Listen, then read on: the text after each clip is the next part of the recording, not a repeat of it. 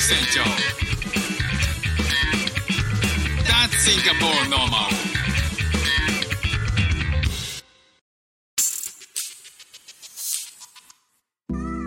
どうも副船長です。シンガポールで4歳と5歳の息子の子育てをしている主婦です。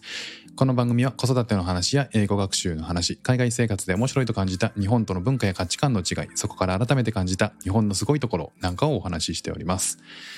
えー先日 YouTube にシンガポールの有名な YouTuber のジブおじさんの YouTube に出し出させていただいて主婦というものについてお話をしたんですよね。あのジブおじジブおじさんね、えー YouTube 見ていただいた方も、まあ、あのいらっしゃるかなと思うんですけど、えーすごく有名なあのシンガポールのローカルにすごく有名な人気のインフルエンサーなんですよね。で実際に本当にこうインタビュー中あのインタビュー中でさええーとその近くにローカルの人が、ね、あのご飯を食べに来てたんですけど、えーその時に、えー合間に声かけられて「おギブ!」なんて言われてね、えーすごい本当にローカルに有名なんだなっていうふうに改めてねそこで思ったんですよね。でいろいろ、あのー動画出させていただいていろんな反応をいただいてすごく嬉しかったんですけどコメントもね、えー動画欄のコメントもいろいろねあの主婦ってこういうもんなんだみたいなこといいろいろ、えいただいてでシンガポールで主婦ってどんな風に見られてるのかなっていうのちょっと気になってたので、えーいい機会だったんですよね。あのいろんなローカルの方とか、まあ、日本人の方もねいろいろ日本人の友人も、えー連絡してないので見たよなんていろいろコメントいただいてさすがすごいなと思ったんですけど、まあ、コメントとかえっと他にも、えーローカルのシンガポール人から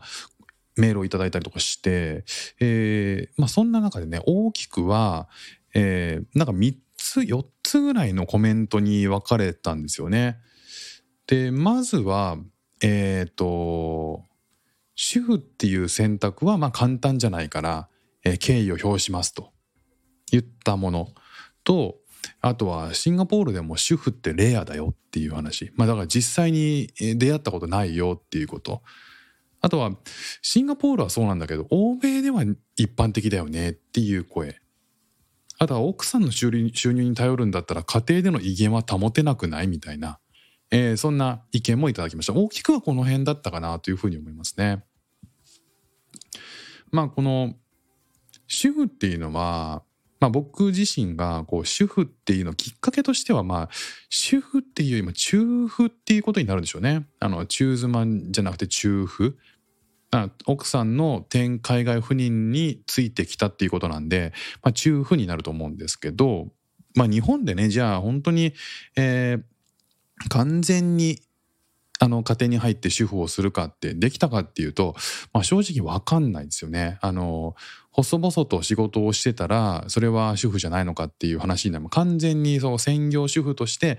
えーになってたかどうかっていうのは正直わからないんですけど、まあ、実際こういうねあの境遇で、えーシンガポールで主婦っていうのをやっていて、えー日本ではですねあのまあ本当に短期間ですけど、まあ、仕事を辞めてから半年以上は日本にいたわけなんですよね。で、まあ、実感値として昼間に私服でこうふらふらふらふらっていうか買い物したりとか、えー子供の面倒を見たりとかっていうお父さんはあんまり見なかった印象はありますね。でシンガポールっていうのは一方で日中にこう私服で出歩いてる男性も結構多いんですよ。だから僕はあの主婦として子供の送り迎えとか日中の買い物とかで、まあ、主婦らしいねこのカジュアルな服装で買い物袋を引っ提げてこうスーパーから帰るっていう時に特に変な目立ち方ってしないんですよね。まあそんな印象がシンガポールにもあってまあ主婦としては YouTube の動画でも言ったんですけどあのかなり生活しやすい環境だなとは思っていました。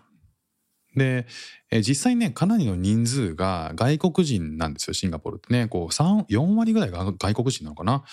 という国柄もあるんで多様性ってのがかなり進んでいると。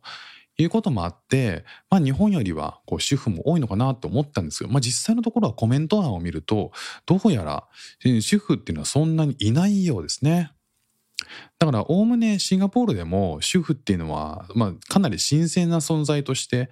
受け取られていたんじゃないかなっていうふうに思いました。で、えー実際ね私のシンガポールの生活で言うと複数のこう日本人の主婦同士のコミュコミュニティ交流があったりとかまあ明日も実際そのコミュニティで、えーなんかこうかえシンガポールから日本に帰ってしまう、えー主婦の方がいてその人のね送別会をやるっていうことで明日行くんですけど、まあ、そういうものがあったりとか以前通っていた語学学校だと日本人はそうなんですけど、えー韓国人とかドイツ人とか、えー今でも付き合いのある主婦友ってのはいるんですよね。まあ、ただそれってあくまでローカルではなくて外国人枠だと思うんで、えーそういったこうローカルにとってはうん主婦はあまりメジャーじゃないというか、えーかなり、えー珍しい存在のようですね。で、えーなんかそういったコメントとかをいろいろ見ていくとこう基本共働きが普通なんですよねシンガポールって。でその経済的な話もあると思います。で、えーそういった理由もあるしあとはまあ子供がいたとしても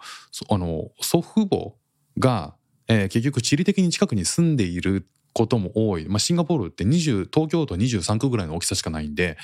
まあ、そんな中でこう働いもしおじいちゃんおばあちゃんが働いてなければ子供の面倒もそこで見れるっていうこともあってあとはヘルパーっていうねメイドさん制度っていうのもあったりとかするんでそういうこともあって基本夫婦共働きっていうのが一般的なんですよね。だからここシンガポールで言うと主婦になるっていう選択肢はそもそもないのかもしれないなというふうにまあ改めて感じましたよね。だからこう実感としてシンガポールのこの主婦の需要度っていうんですかねなんかこうまあ需要っていうと、まあ、みんな主婦主婦ってあったらあの敬意を表したいとか言ってくれてるし、えーまあ一般的じゃないにしてもっていうのはあると思うんで、えーこの主婦の一般的度うん浸透度っていうところで言うと日本と欧米の、ま、間という感覚なのかなっていうふうには思いました。で実際あのえオンライン英会話のキャンブリーとかでね、えーいろんな外国人の先生とかとこう主婦やってるんだよねっていう話をするとやっぱりねヨーロッパの方は、かなり一般的らしいんですよね結構多いよと。あの知ってる人も何人もいるよっていう話を聞くんですけど、まあ、その方たちの中ではアジアに住んでるよっていう方もいてじゃあアジアって実際どうかって言ってアジアはまだまだだねっていう話はするのでやっぱりそこにはギャップがあるんだろうなっていうふうに、まあ、思いますよね。まあ、そうやってこう有名ななんかこう人気のインフルエンサーさんが紹介してくれたことによっていろんなねこのローカルの人たちの意見っていうのを聞けるっていうすごくいい機会だなと思ったのともっともっとこうローカルの人たちとつながっていろんなこうあのこう文化の違いとかっていうのを生の声として、え知る知りたいなっていうふうに思いましたね。まそう考えるとこうローカルにえーもうちょっとこうリーチできるなんかこう SNS だったり発信方法みたいなことを英語でねあの始めるっていうのもまあそろそろいい機会なのかなってこれをきっかけになんか取り組んでみようかななんていうふうに思い始めてもいます。まあそんなフック船長です。今日も聞いていただきましてありがとうございました。フック船長でした。じゃあまたね。